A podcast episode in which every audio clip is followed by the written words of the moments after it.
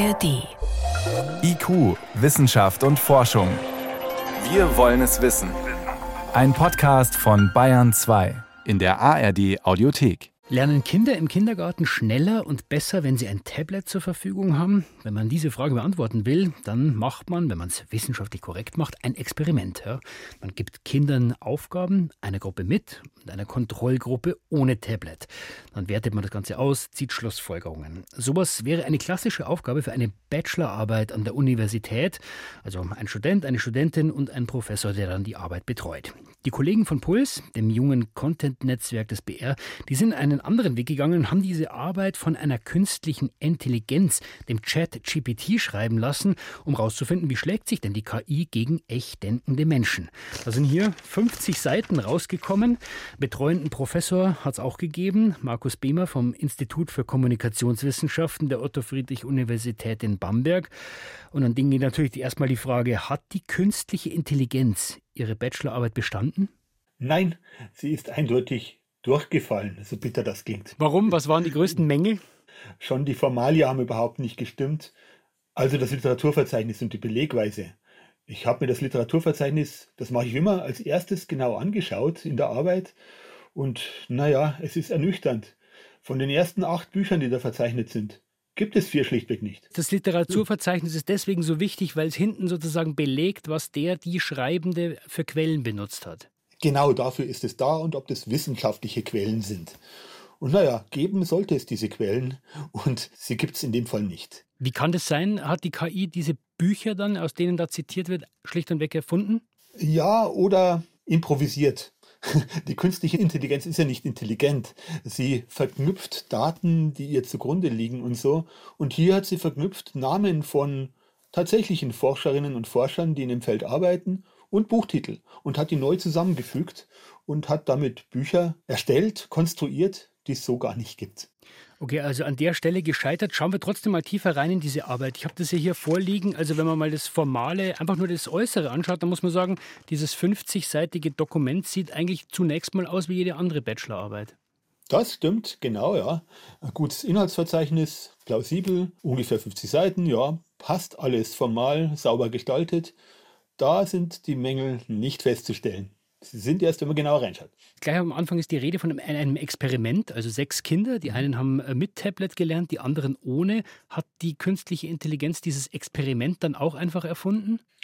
Nein, das ist nicht ganz so. Die vorgebliche Autorin ähm, hat hier tatsächlich vor einigen Jahren schon mal geforscht und hat diese Forschungsdaten erneut genutzt, hat damit die künstliche Intelligenz gefüttert und dann geschaut, was dabei passiert. Aber eine schöne Anlage der Untersuchung übrigens. Kontrollgruppe ist da, 2 mal 3 nicht sehr groß, aber für eine Bachelorarbeit ist es durchaus hinreichend. Nur da ist wieder wichtig, dass man bei einer Bachelorarbeit genau schaut, ob ein anderer Forscher, eine andere Forscherin das Gleiche nachvollziehen könnte, ob das transparent ist, was hier gemacht worden ist. Und das ist es leider nicht, weil es fehlt zum Beispiel der Fragebogen. Es war eine Befragung von diesen Kindergartenkindern und da müsste ich jetzt als Prüfer wissen, was sind denn die Kinder eigentlich gefragt worden? 16 Fragen sind es, so heißt es in der Arbeit mehrfach. Nur welche Fragen das sind, sieht man nirgends. Ein Teil der Arbeit ist, wie üblich in solchen Arbeiten, auch der theoretische Hintergrund. Jetzt könnte man erwarten, mhm. dass da bei reiner Internetrecherche die künstliche Intelligenz relativ weit kommt. Also sie hat ja Zugang zu allen Quellen, die digitalisiert sind. Könnte man meinen, ChatGPT, das war die künstliche Intelligenz, mit der hier gearbeitet worden ist, hat aber keinen Zugriff auf das Internet. Es hat nur Zugriff auf die Daten, die hier gespeichert sind. Und die Daten sind ersten Stand von 2021. Bei ChatGPT 4 ist es jetzt schon ein bisschen weiter, aber daher sind die Daten oft ein bisschen veraltet. Es ist kein Wissensbot, es ist ein Schreibbot. Und diese Wissensdaten, die werden dann, naja, für einen plausiblen Text neu generiert. Plausibilität steht hier im Vordergrund, nicht unbedingt konkretes Wissen.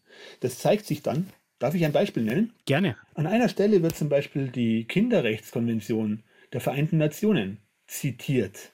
Nur das, was da zitiert wird, steht schlichtweg nicht drin in der Kinderrechtskonvention der Vereinten Nationen. Da heißt, digitale Bildung wäre ein Grundrecht der Kinder, Von digitaler Bildung steht in der Kinderrechtskonvention aber kein Wort. Das ist wieder zusammengefügt worden aus verschiedenen Quellen. Also jetzt haben wir schon mehrere Mängel festgestellt. An dem Punkt kann man schon sagen, zusammenfassend, setzen sechs. Leider. Oder zum Glück. Für die ganze Arbeit, Herr Behmer, ist es also nicht geeignet. Was ist denn mit Teilbereichen? Also kann die künstliche Intelligenz da als brauchbares Werkzeug funktionieren? Können Sie sich vorstellen, das für Ihre Arbeit für Teilbereiche zu nutzen? Ich selbst kann mir das schlecht vorstellen. Aber, also erstens, ich wende schon künstliche Intelligenz in meiner Arbeit an. Andere, nicht ChatGPT, aber zum Beispiel den Google Translator. Wenn ich Texte ins Englische übersetze, lasse ich es überprüfen durch Google Translator. Stimmt das? Oder auch noch schon mal eine Vorübersetzung machen. Da hilft's. ChatGPT kann hier bei so Standardaufgaben auch gut helfen. Das machen auch schon viele. Ähm, Standardbrief schreiben lassen oder sowas. Wenn es dann aber in die Tiefe der Wissenschaft geht, reicht es noch nicht. Ich bin allerdings positiv gestimmt, dass es nicht wesentlich bessert in den nächsten Jahren. Viele Unternehmen arbeiten ja daran, nicht nur OpenAI, sondern auch Google und so weiter. Das wird besser werden. Da müssen wir uns umstellen an der Uni. Was heißt denn das für den wissenschaftlichen Betrieb? Also verbieten kann man ja solche künstlichen Intelligenzwerkzeuge nicht mehr.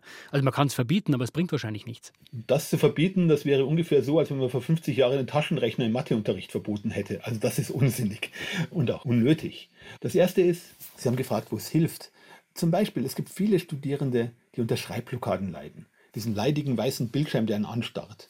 Und hier so erste Formulierungen für einen Einstieg finden oder so, da kann es gut helfen. Es muss nur überprüft werden. Und andersrum, wir der, in der Wissenschaft, wir Betreuenden, intensiver betreuen ist hier die Aufgabe. Also das Beispiel, was wir hier hatten, war untypisch. Ich würde niemals einfach eine Arbeit abnehmen und die dann korrigieren. Ich mache vorher das Thema mit den Studierenden aus, bespreche das Thema genau, mache eine Fragestellung, die nicht einfach sich aus anderen Texten heraus konzipieren lässt oder umsetzen lässt, betreue dann auch intensiv während der Bearbeitung. Das heißt, die, die Studenten können immer wieder rückfragen und man tauscht sich aus.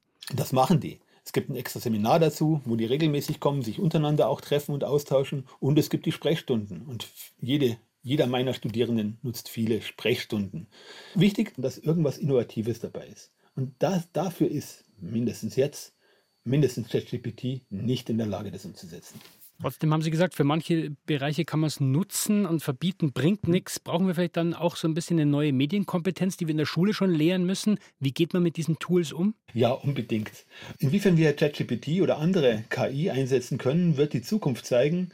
Ganz wichtig ist aber, dass man zum Beispiel Fake News von echten Nachrichten, von vertraulichen, verlässlichen Informationen unterscheiden kann. All das sollten wir in der Schule sehr viel stärker einbringen und ja auch die Segnungen der neuen Technologien vermitteln, weil es hilft ja durchaus auch. Ich habe das Beispiel Übersetzungsprogramme genannt. Da kann das ja auch im Fremdsprachenunterricht durchaus helfen. Es kann so reine sture auswendig Lernarbeiten ergänzen, dadurch, dass wir uns Vortexte schon mal äh, produzieren lassen können. Aber natürlich, die Grundanforderungen bleiben die gleichen. Gründlich lernen, in der Wissenschaft gründlich recherchieren, Wissen aus verschiedenen Quellen sammeln, das umsetzen, auch in eigenen Text umsetzen, innovative Texte schreiben und so weiter. Da kommen wir auch in Zukunft nicht dran vorbei. Eine Bachelorarbeit geschrieben vom KI-Werkzeug ChatGPT. Betreut hat sie Professor Markus Behmer vom Institut für Kommunikationswissenschaften der Otto-Friedrich-Universität in Bamberg. Und er hat uns erzählt, was rausgekommen ist. Also bestanden hätte die künstliche Intelligenz nicht. Vielen Dank für diese Einblicke, Herr Behmer. Und wenn Sie das ganze Experiment sehen wollen, können Sie online bei den Kollegen von Puls in der Puls-Reportage. Ich danke herzlich.